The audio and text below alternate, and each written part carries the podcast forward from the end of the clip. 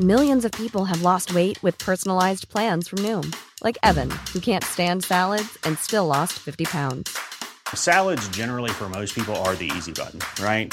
For me, that wasn't an option. I never really was a salad guy. That's just not who I am. But Noom worked for me. Get your personalized plan today at Noom.com. Real Noom user compensated to provide their story. In four weeks, the typical Noom user can expect to lose one to two pounds per week. Individual results may vary.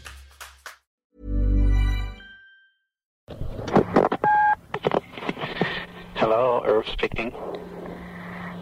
Hello, Dad? Yes, Bethy.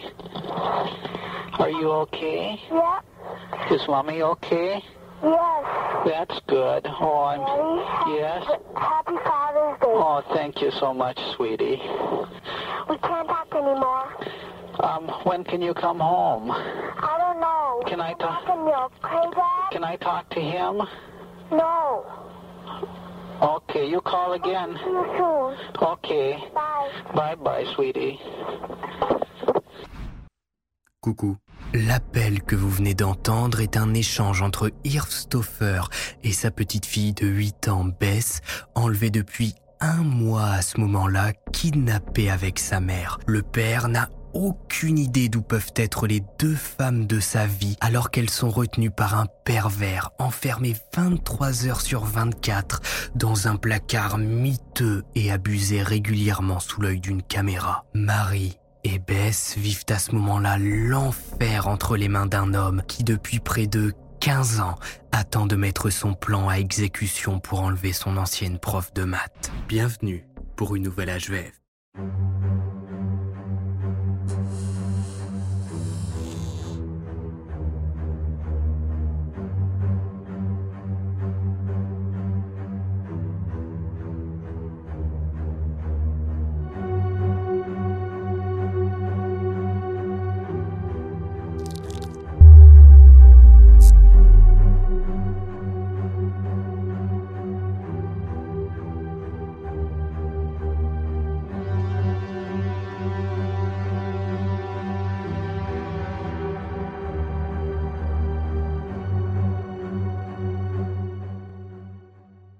Salut à tous, c'est Max Guys. On se retrouve pour une nouvelle histoire à la fois vraie et flippante dans laquelle on va parler de l'affaire Marie et Bess Stoffer. Un cas atroce dans laquelle une mère et sa fille se retrouvent enlevées, témoins d'un meurtre, séquestrées dans un placard et abusées par un homme qui a passé les 15 dernières années de sa vie à tout préparer. Et quand je dis 15 ans, vous allez voir que j'abuse pas. L'histoire est absolument dingue et plus j'écrivais sur l'affaire, plus je faisais mes recherches, plus je découvrais de nouvelles choses sur Marie, Bess et leur ravisseur. Alors installez-vous, n'oubliez pas de vous abonner, on est bientôt au 1.5 million d'abonnés, c'est absolument énormissime. Alors merci encore une fois pour votre soutien et si vous n'êtes toujours pas abonné, n'hésitez pas, ça fait plaisir. Et on est parti. Une disparition express. Notre histoire prend place aujourd'hui à Saint Paul, capitale de l'État du Minnesota, construite dans un virage du fleuve Mississippi, célèbre cours d'eau où est né Tom Sawyer d'après le générique. Mais je pense qu'il faut être né dans les années 90 pour avoir la ref je suis une vieille personne. À Saint-Paul, il y a une petite banlieue huppée nommée Arden Hills où vivent environ 10 000 personnes. Considéré comme l'un des meilleurs endroits du coin, les familles s'installent à Arden Hills, surtout pour la sécurité que leur apporte la vie en communauté. On y trouve des sentiers pédestres, des pistes cyclables, des parcs, des lacs et des zones boisées pour que les enfants puissent se dépenser et dans lesquels on peut facilement les abandonner à mère nature. Je rigole.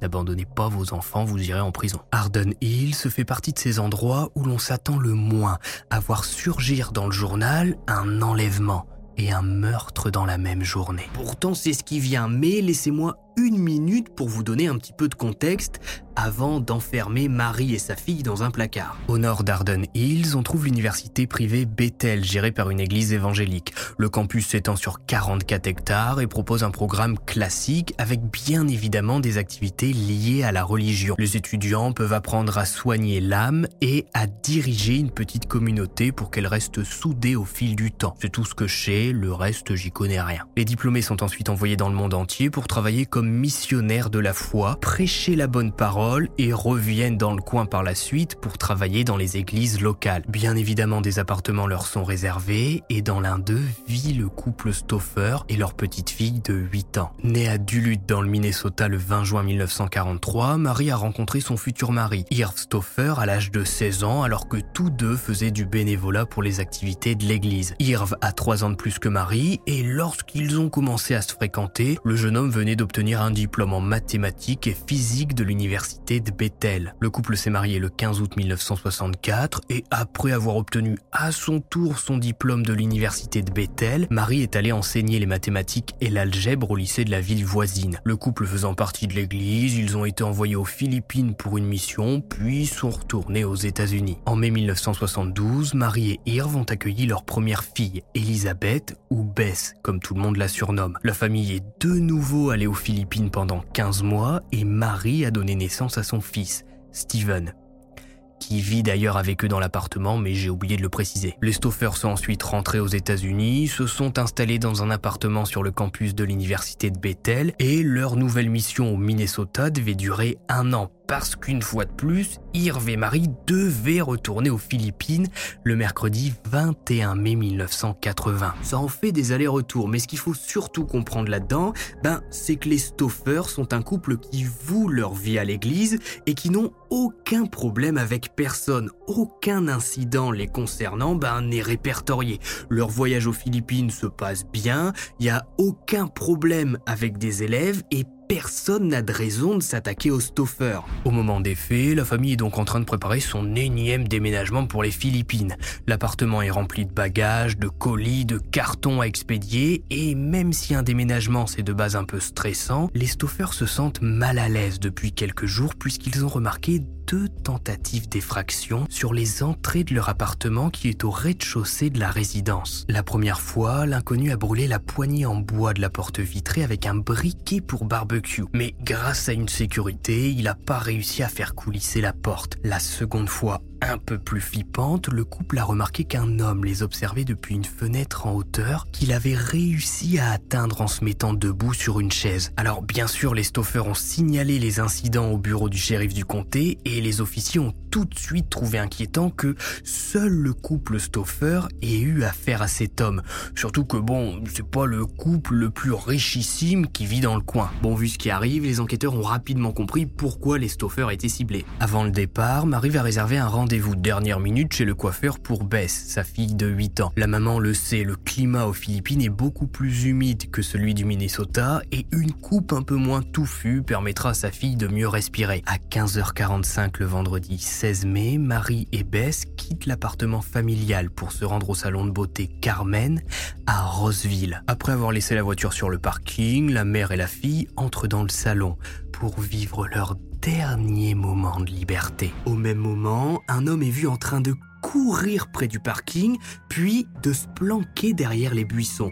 Mais personne n'y fait vraiment attention et tout le monde continue sa vie. 30 minutes plus tard, à 16h30, Marie et Bess sortent du salon. La petite est contente de sa nouvelle coupe. Marie commence à sortir ses clés, s'approche de la voiture et au moment où elle s'apprête à ouvrir la portière, un inconnu surgit face à elle, arme en main. Te mets surtout pas à gueuler, j'ai besoin d'un chauffeur. Monte avec la gamine et conduis. Craignant pour la vie de sa fille, Marie obéit et tente de garder son calme pendant que l'homme s'installe à l'arrière avec Bess. Il lui ordonne de rouler jusqu'à la bretelle d'autoroute près de l'Interstate 35, puis en direction du comté d'Anoka. À l'époque, pas de GPS, donc les gens connaissent les routes alentours, bien évidemment. Marie démarre la voiture et sort lentement du parking. La mère essaie tant bien que mal de ne pas montrer sa peur à Bess qui est en larmes. Elle essaie d'engager la discussion. Vous avez des ennuis? Ferme-la, roule On est chrétien, si vous avez un problème, on peut essayer de vous aider, pas besoin de violence. Roule, je te dis Ma sœur vient pour le dîner et mon mari va s'inquiéter si on rentre pas bientôt. Rangez au moins votre arme, vous faites peur à la petite, regardez comment elle tremble. L'homme ne répond pas. Marie espère à ce moment-là qu'en suivant les instructions du ravisseur, que la situation ne va pas dégénérer. Elle continue de suivre l'itinéraire donné et croise même une patrouille de police, mais la mère ne tente rien, ayant trop peur pour la vie de sa petite fille. Arrivé dans une petite route isolée dans l'arrière-pays, l'inconnu demande alors à Marie de continuer jusqu'à une zone déserte pour garer la voiture. Tout en sortant une corde et du ruban adhésif de ses poches, l'homme demande à Marie et Bess de sortir du véhicule. En cinq petites minutes, mère et fille se retrouvent ligotées, les yeux bandés au milieu de nulle part. Et le calvaire est loin d'être terminé. Forcés de monter dans le coffre, Marie et Bess se retrouvent écrasées l'une contre l'autre dans le noir total. Elles entendent alors la voiture qui redémarre et qui roule pendant de longues minutes interminables. La mère commence à prier à haute voix. Mais soudainement, la voiture s'arrête. Foudrage, l'homme ouvre le coffre et hurle à Marie d'arrêter ses foutues prières. Que Dieu ne les sauvera pas, seul lui a le contrôle de la situation et qu'il pourrait les tuer là maintenant sans aucun remords. C'est à ce moment-là que Marie comprend réellement que rien ne pourra la sauver et que seul le fait de rester silencieuse avec sa fille pourra lui donner un peu d'espoir de s'en sortir. Marie et Bess ne savent pas vraiment combien de temps elles restent à l'intérieur du coffre. Elles sentent les routes pavées qui les soulèvent, les écrasent l'une contre l'autre. Les deux se mettent à tousser lorsque la voiture emprunte des chemins de campagne et que la poussière se met à entrer dans le coffre. De temps en temps, l'inconnu s'arrête, histoire de contrôler l'état de ses captives, voir si elles respirent encore, avant de reprendre la route. Impossible de garder la notion du temps à l'intérieur du petit compartiment. À la longue, à cause de la sueur, vu la chaleur dans le coffre, les liens commencent à se détendre puis à se défaire. Marie Bess réussissent à libérer leurs mains. On sait que la voiture fait un nouvel arrêt à Hazelnut Park. De nouveau, l'homme descend pour vérifier comment vont ses captives et devient une nouvelle fois fou de rage en voyant que Marie et Bess ont enlevé leurs liens. Sauf qu'au moment où il commence à hurler et à les battre, une voix se fait entendre. Bonjour, qu'est-ce que vous faites? Attrapé et jeté dans le coffre, le petit se retrouve en une fraction de seconde enfermé dans le noir total. Jason Wilkman a 6 ans à ce moment-là. En cette chaude soirée du mois de mai, il est sorti avec un ami Timmy Brands pour jouer au parc comme il l'a fait tant de fois auparavant. Ce soir-là, Timmy est rentré seul chez lui en hurlant. Un homme a pris Jason et est parti avec. Il a jeté Jason dans sa voiture et l'a emmené. À ce moment-là, Marie et Bess ne sont encore portés disparus. Les mères de Jason et Timmy se précipitent sur les lieux de l'enlèvement en direction du parc. Les voisins, voyant les pauvres femmes rechercher le garçon, se joignent à elles. Le bureau du shérif est prévenu et en moins de 5 minutes, les premiers agents arrivent au parc pour prendre le témoignage de Timmy qui, du haut de ses 8 ans, n'a pas pensé sur le moment à tout regarder. Il n'a pas enregistré la plaque du véhicule, n'a pas mémorisé le visage de l'homme qu'il décrit simplement comme de taille moyenne, un peu cracra, qui semblait selon lui crier sur quelque chose dans son coffre. Timmy explique que la voiture était verte. Un autre garçon, Kevin Wayne, âgé de 11 ans, raconte quant à lui que la voiture était de marque Ford. Il confirme la couleur verte. Le véhicule avait d'après lui une tache foncée sur la porte conducteur.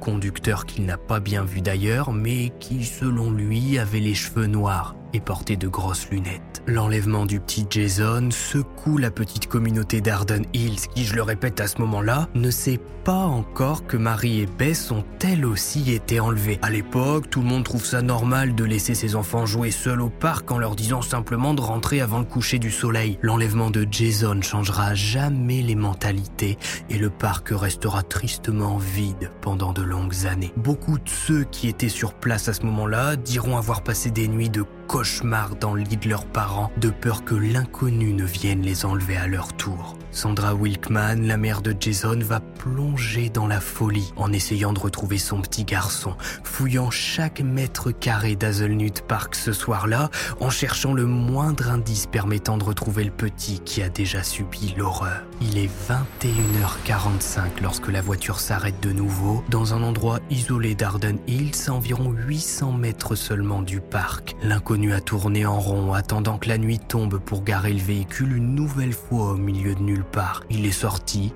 a demandé à Jason de le suivre, puis a refermé le coffre. Jason à ce moment-là en avait trop vu. Il ne faisait pas partie du plan et rien n'avait été prévu pour lui.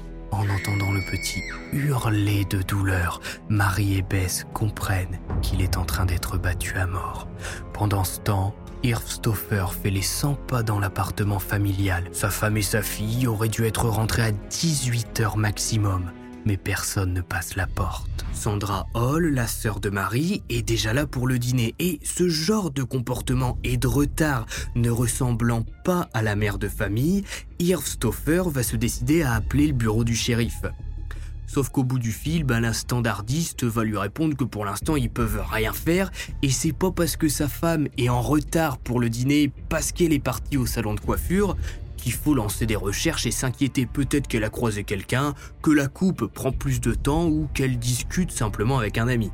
Dans cette affaire, il faudra trois appels d'Irve Stoffer et plus de deux heures d'attente pour que les équipes du shérif d'Arden Hills fassent le lien entre l'enlèvement de Jason Wilkman et la disparition de Bess et Marie Stoffer. Après, pour leur défense, comme je vous le disais, il se passe généralement pas grand chose à Arden Hills. Donc à ce moment-là, toutes les équipes du shérif sont sur l'enlèvement de Jason Wilkman, qu'ils ne peuvent pas mettre sur le dos d'une fugue, vu que la majorité des gamins qui étaient présents dans le parc disent qu'un homme l'a jeté dans son coffre. Et c'est en interrogeant Irv que le lien va définitivement être fait, puisque le mari va dire que sa femme conduit une Ford verte avec côté passager une tache de peinture foncée. Alors, je vous rassure, Marie va pas être soupçonnée de l'enlèvement de Jason, mais le fait qu'un homme ait enlevé en quelques heures une femme, sa fille et un enfant va déclencher l'une des plus grandes opérations de recherche qu'Arden Hills, petit quartier tranquille, n'est jamais connu. Malheureusement, à l'heure qu'il est, le ravisseur a déjà un coup d'avance. Alors que tout le monde recherche la Ford des Stoffer, Marie et Bess ont été transférés dans une camionnette placée là exprès avant les faits. Ensuite, l'homme leur a ordonné de se mettre dans de grands cartons qu'il a refermés pour avoir une infime chance de passer les contrôles de police. À 23h55 ce jour du 16 mai 1980, la camionnette entre dans l'arrière-cour d'une maison avenue Hamline à Roseville, petit coin situé à seulement 7 minutes de route d'Arden Hills. Profitant de la panique générale et de la nuit, l'inconnu a réussi son coup. Il a changé de véhicule, ne s'est pas fait contrôler et le voisinage à cette heure a les volets fermés. Personne ne le voit entrer dans sa cour, personne ne voit Marie et Bess descendre de la camionnette avec les mains liées et les yeux bandés. Arrivé dans la maison, forcé d'entrer dans la chambre, Marie est pris d'un frisson lorsque l'homme lui enlève son bandeau des yeux et lui dit alors ⁇ Rentre dans le placard, Marie !⁇ Comment cet homme qui pue la sueur, a des cheveux gras, un visage sale, connaît le prénom de Marie Stoff Want flexibility? Take yoga. Want flexibility with your health insurance? Check out United Healthcare Insurance Plans. Underwritten by Golden Rule Insurance Company, they offer flexible, budget friendly medical, dental, and vision coverage that may be right for you. More at uh1.com. La mère, toujours pour tenter de protéger sa fille, entre dans le placard et elle comprend que le cauchemar n'est pas prêt de s'arrêter. Dans la petite pièce, il y a un seau vide, un rouleau de papier toilette, des oreillers et des couvertures. Le petit espace a été préparé. Tout ce qu'il se passe actuellement n'est pas un hasard et Marie Stoffer comprend qu'elle n'a pas affaire à un homme qui a pété un plomb il y a quelques heures, mais à quelqu'un qui a organisé et préparé tous les détails de l'enlèvement. Cet homme dont je vous parle depuis le début, Marie ne le reconnaît pas. Et pour une bonne raison, la dernière fois qu'elle a eu affaire à son ravisseur, c'était il y a 15 ans dans une salle de classe. Ming Sen Chu était alors étudiant. Un enfant dérangé. Dans cette affaire, pour bien comprendre comment on en arrive à ce que Marie et Bess soient enfermées dans un placard, il faut se pencher sur l'enfance du ravisseur, Ming Sen Chu, qui, dès le début, a un comportement inquiétant. Né le 15 octobre 1950 à Taïwan, Ming Chu a émigré aux États-Unis à l'âge de 8 ans avec ses parents d'origine chinoise, Mei et Jim Chu. Le père de Ming était chercheur en sylviculture, en gros, c'est un domaine en rapport avec l'exploitation des forêts pour assurer leur régénération histoire d'avoir du bois presque à l'infini. Il avait pensé et conçu un système ingénieux pour surveiller les ressources forestières et, grâce à son expertise, Jim avait été recruté par l'université du Minnesota et avait été invité à s'installer aux États-Unis. May a également travaillé à l'université en tant que mathématicienne jusqu'à la naissance de son deuxième et troisième fils, Charles et Ron. Pendant quelques années, les Chiu semblaient être une famille américaine parfaite, très bien intégrée, vivant dans leur modeste maison dans un quartier sympathique de Roseville. Sauf que dès l'enfance, Ming se sent rejeté, exclu par sa propre famille et son nouveau pays. Seul lui a hérité d'un nom asiatique et aux États-Unis, il a du mal à s'intégrer alors que ses frères ont des prénoms typiquement occidentaux. Au fil des années, cette haine va monter en lui et va finir par exploser lorsque Jim Chiu, le père de famille, meurt d'un cancer en 1961. Avant sa mort, Jim explique à son fils aîné qu'il va devenir le chef de famille, qu'il va devoir s'occuper de sa mère et de ses deux petits frères. Mais la façon dont va s'occuper Ming de ses deux petits frères pour lesquels il voue une haine totale, c'est pas vraiment la façon qu'avait Jim en tête avant de mourir. Ming, qui a une haine total envers ses frères uniquement à cause de leur prénom, va faire de ses esclaves. Ron et Charles sont forcés de porter ses livres, de lui enlever ses chaussures et ses chaussettes. Charles et Ron devaient aussi lui préparer une soupe chaude avec un nombre précis de petits croutons et lui servir devant la télévision. Et si les frères de Ming ne se pliaient pas à ses ordres,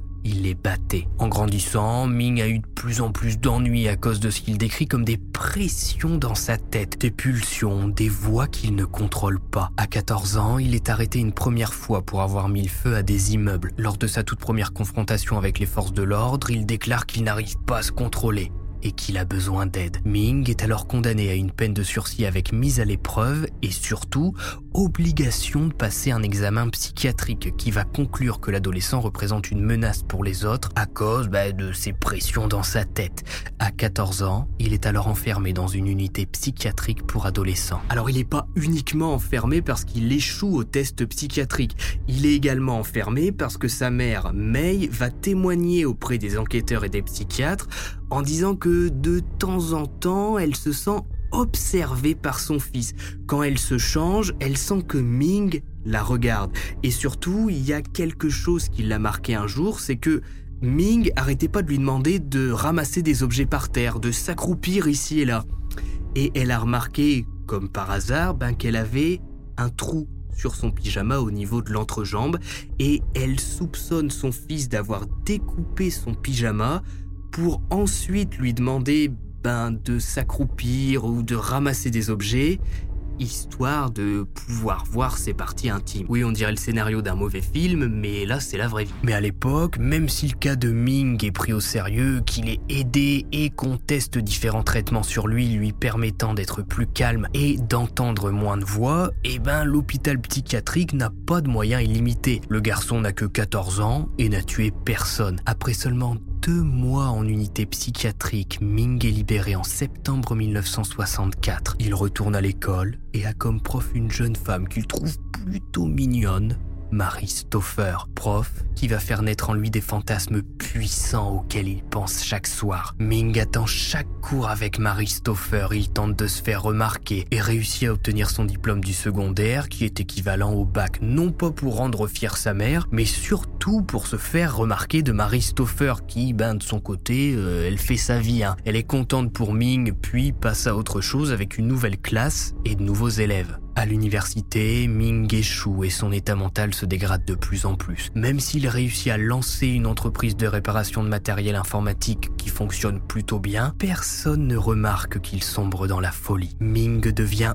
obsédé à l'idée d'avoir une vie avec Marie Stoffer, de se marier avec, de coucher avec elle. Il fantasme pendant des heures en pensant à son ancienne prof. Au fil du temps, le jeune homme commence à présenter des symptômes que l'on pourrait associer à de la schizophrénie d'après les experts qui l'ont analysé. Il s'enferme chez lui, ne prend plus soin de lui, abandonne son entreprise, développe des troubles de la personnalité et, enfermé dans son appartement, il se persuade que Marie Stoffer va passer la porte, qu'il est son futur mari, il s'entraîne à préparer son discours pour lui déclarer son amour. Mais Marie ne vient pas. Alors il décide de retrouver sa trace et de l'épier. Sa haine monte d'un cran quand Ming retrouve la trace de son ancienne prof de maths à Arden Hills et qu'il remarque qu'elle est en réalité mariée.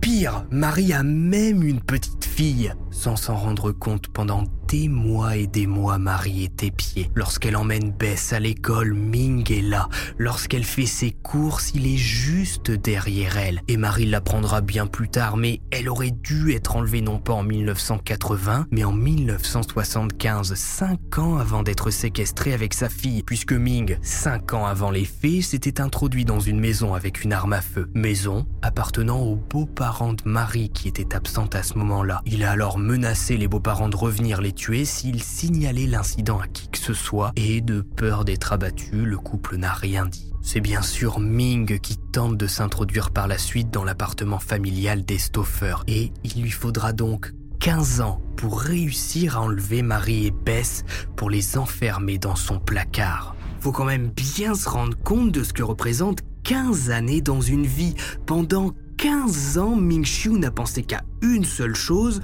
enlever Marie Stoffer pour faire d'elle, ben, son esclave sexuelle. Vous imaginez ce que sera votre vie dans 15 ans? Certains auront fini leurs études, fini de payer leurs crédits, seront peut-être mariés, auront des enfants, ou seront peut-être même morts. Ça casse l'ambiance. La vie dans le placard. Quand il sortait pour abuser d'elle, je voyais rien. J'étais enfermé dans le placard, donc j'ai été éloigné de tout ça. Ces fois où j'étais seul, j'avais peur. Il a aussi menacé de nous tuer, mais en réalité, nous tuer n'était pas son but final.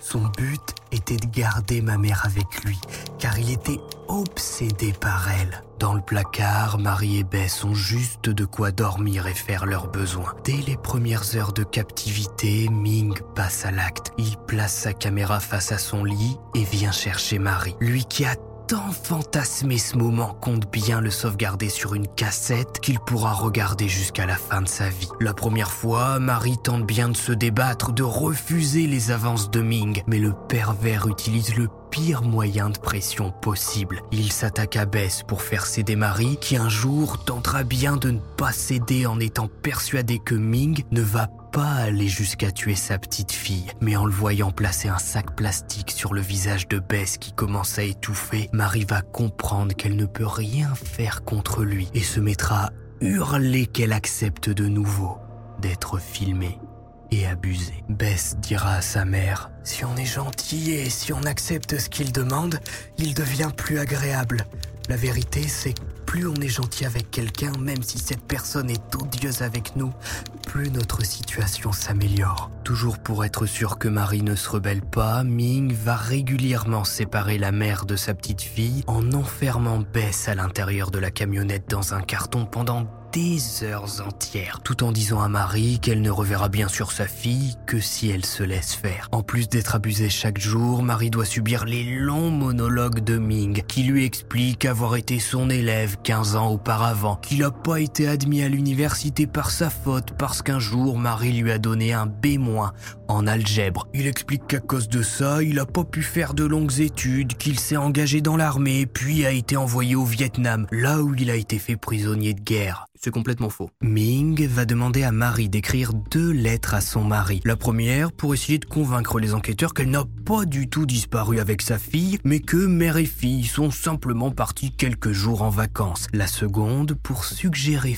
fortement aux autorités de cesser toutes les recherches sans quoi elle ne sera plus jamais revue en vie. Et pourtant, même si Marie et Bess sont recherchées maintenant par toutes les autorités du pays et que leur photo a été diffusée dans les journaux, et bien après plusieurs semaines dans le placard, Ming va les emmener dans une petite boutique pour s'acheter de nouveaux vêtements. Personne ne reconnaîtra Marie et Bess. La mère va pourtant payer les vêtements avec un chèque qu'elle avait gardé sur elle pendant l'enlèvement, histoire de montrer qu'elle est toujours en vie dans le coin. Mais les autorités ne seront pas informées par la banque lorsque le chèque sera encaissé. La transaction prouvant que Marie est bien en vie passera sous les radars. Lors d'une autre sortie, Bess va être laissée seule dans la camionnette. Enfermée bien évidemment, elle va entendre un groupe d'ados qui passe à côté. C'était un moment où j'ai eu un peu de bravoure et j'ai appelé, j'ai dit Hé, vous pouvez venir m'aider, j'ai été kidnappé. Ils sont moqués de moi. Et m'ont dit d'arrêter d'inventer des bêtises et ont continué leur chemin. Et lors de ces quelques moments de liberté, Marie ne peut rien faire. Elle sait bien que Ming est armé et n'hésitera pas à les abattre au moindre mouvement suspect. Bess pourrait bien partir en courant et sauver sa peau, mais la petite ne veut pas abandonner sa mère. Elle sait très bien que si elle part, elle ne reverra plus jamais Marie en vie. Les discussions durent des heures et Marie doit faire semblant de s'intéresser à ce que Ming lui dit pour avoir une chance de revoir sa petite fille qui est soit enfermée dans le placard ou enfermée à l'arrière de la camionnette dehors dans un carton. Pendant que Marie et Bess vivent un calvaire dans le placard, nourris avec de la nourriture en barquette et dans une hygiène inexistante puisqu'elles n'ont pas le droit d'accéder à la salle de bain, l'enquête n'avance pas. La Ford a bien été retrouvée abandonnée, mais les enquêteurs de l'époque n'ont aucune info. Pas de caméra de surveillance, Marie n'a pas de portable, donc ils ne peuvent pas géolocaliser le téléphone. Le seul levier d'action, c'est de faire des contrôles routiers et d'essayer de trouver quelqu'un de suspect dans les alentours d'Arden Hills. Et plus les semaines passent, plus l'espoir de retrouver Marie et Bess en vie s'amoindrit. Qui prendrait le risque que de garder en vie deux captifs chez lui pendant plusieurs semaines, alors même que tous les flics du coin sont sur l'affaire. Irv va s'effondrer lorsqu'il va recevoir l'appel d'un enquêteur lui annonçant avant les médias qu'un corps de femme vient d'être retrouvé dans le sud de l'État. Et après vérification des données dentaires, la femme retrouvée sans vie ne sera pas identifiée comme étant Marie. Il faudra attendre le lundi 16 juin, lendemain de la fête des pères, pour que Irv ait un signe de vie de sa petite fille. Bess, qui ce jour-là est autorisée à passer un appel depuis une cabine téléphonique à 22h15. Hello, Irv speaking. Hello, Dad? Yes, Bethy. Are you okay? Yeah. Is Mommy okay? Yes. That's good. Oh, I'm. Daddy? Yes. Happy Father's Day. Oh, thank you so much, sweetie. We can't talk anymore. Um, when can you come home? I don't know. Can I talk? Talking you, okay, Dad? Can I talk to him? No. Okay, you call again. Okay. Bye. Bye sweetie. Et malheureusement, il n'y a pas grand-chose d'autre à dire sur le calvaire que vivent Marie et Bess, puisque le seul but de Ming est d'abuser encore et encore de Marie. Les seuls moments où il vient, c'est pour sortir Marie du placard et allumer sa caméra. Jusqu'au jour où Marie va se rendre compte que la porte de ce placard ne tient pas bien sur ses goupilles. Avec le traumatisme de l'enlèvement, la mère n'a jamais vraiment pensé à s'échapper, son but principal étant de protéger sa fille, ce qu'elle fait très bien puisque Ming ne touche pas à Bess et s'en sert juste comme moyen de pression. Le 7 juillet, après 53 jours de séquestration, Marie attend que Ming sorte de la maison pour tenter quelque chose avec la porte du placard. Elle place ses mains sous l'ouverture de porte et essaie de la lever pour de la dégoupiller puisque la porte ne s'ouvre forcément que d'un côté. C'est une porte de placard. Donc, elle joue avec pour essayer de la faire sortir de ses goupilles et pouvoir l'ouvrir. Sauf que Bess, du haut de ses 8 ans, a peur pour sa mère. Écoute Bess, si Dieu nous a donné cette chance de nous échapper, c'est que nous devons la saisir. Bien sûr que c'est dangereux. Si Ming rentre et nous trouve en train de nous échapper, il va nous tuer. Mais on ne peut pas s'opposer toutes les deux. Nous devons travailler ensemble. Après plusieurs à-coups, la porte cède. Se précipitant sur le téléphone, Marie s'empresse de composer le 911 pour appeler les secours. Tout le monde sait qui elle est et l'opérateur au bout du fil géolocalise rapidement l'appel pour envoyer des patrouilles. J'ai dit, je suis Marie Stoffer, la victime de l'enlèvement d'Arden Hills et j'aimerais que quelqu'un vienne nous chercher.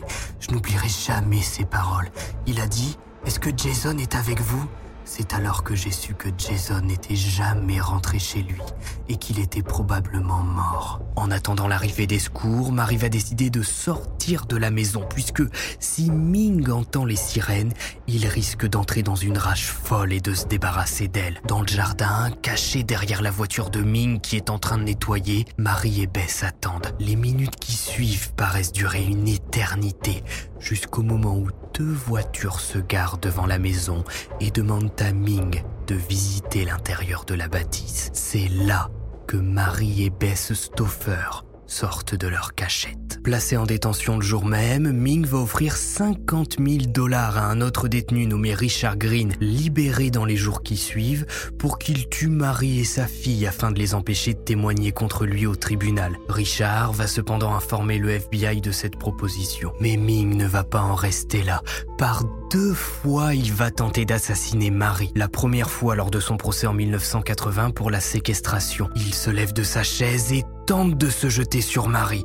Par chance, il est stoppé avant de pouvoir l'atteindre. La seconde fois, un an plus tard lors du procès pour le meurtre de Jason Wilkman, Ming réussit malheureusement à introduire un couteau lors de l'audience et cette fois-ci, il réussit son coup et touche plusieurs fois Marie au visage. Gravement blessée, la mère de famille subira 62 points de suture pour refermer les plaies. On voit d'ailleurs sur les images d'époque, plusieurs mois après les faits, les cicatrices qu'a Marie au niveau de la bouche. Au final, Ming Sen-Chiu a été reconnu coupable d'enlèvement et condamné à 30 ans de prison. Il a également été condamné à 40 ans supplémentaires pour le meurtre de Jason Wilkman. En 2010, Ming s'est vu refuser la libération conditionnelle et un juge a statué sur le fait qu'il passerait le reste de sa vie en prison. Le corps du petit Jason Wilkman, 6 ans, a été retrouvé dans les bois du Carlos Avery Wildfield Refuge, isolé dans le comté d'Anoka. Le garçon, qui s'était retrouvé au mauvais endroit, au mauvais moment et avait vu Marie et Bess, a été battu à mort avec une barre de fer. En repensant à leur terrible épreuve, Marie et Bess Stoffer se disent heureuses d'avoir pu mener une vie épanouie et de ne pas avoir à revivre éternellement cet horrible moment. Comme l'a dit Bess, on peut facilement laisser les tragédies de notre vie nous définir ou devenir la chose qui détermine qui nous sommes. Mais ce n'est pas une fatalité. De bonnes choses peuvent toujours arriver après une tragédie et vous pouvez toujours vivre une belle vie. Il s'est passé 53 jours où nos vies étaient un véritable enfer, où ils nous tenaient et avaient le contrôle. Toutefois, il n'a pas le droit d'avoir le reste de nos vies. Aujourd'hui, Ming est toujours détenu aux États-Unis, il est toujours en vie et a 72 ans. D'après ce que j'ai pu lire, Marie et Irv sont restés mariés. D'ailleurs, le couple est toujours en vie aujourd'hui aux dernières nouvelles et mère et fille participent de temps en temps à divers reportages pour parler de leur histoire. Si vous avez regardé stage jusqu'au bout, mettez placard en commentaire et surtout n'hésitez pas à me dire si selon vous, Ming aurait dû avoir droit à une liberté conditionnelle. Puisque, bah voilà, d'après la justice américaine, même si ça lui a été refusé, dans les points qu'il a mentionnés pour pouvoir obtenir sa liberté conditionnelle qui lui a été refusée, c'est que il a pas fait de mal à ses victimes, il les a pas tuées, même si après avoir été arrêté, bon alors d'accord, il a tenté de se débarrasser de Marie. Bref, c'est Max Guys, n'oubliez pas le pouce bleu de vous abonner, ça fait toujours plaisir. On se retrouve normalement vendredi prochain à 18h pour une nouvelle histoire à la fois vraie, flippante, et puis bye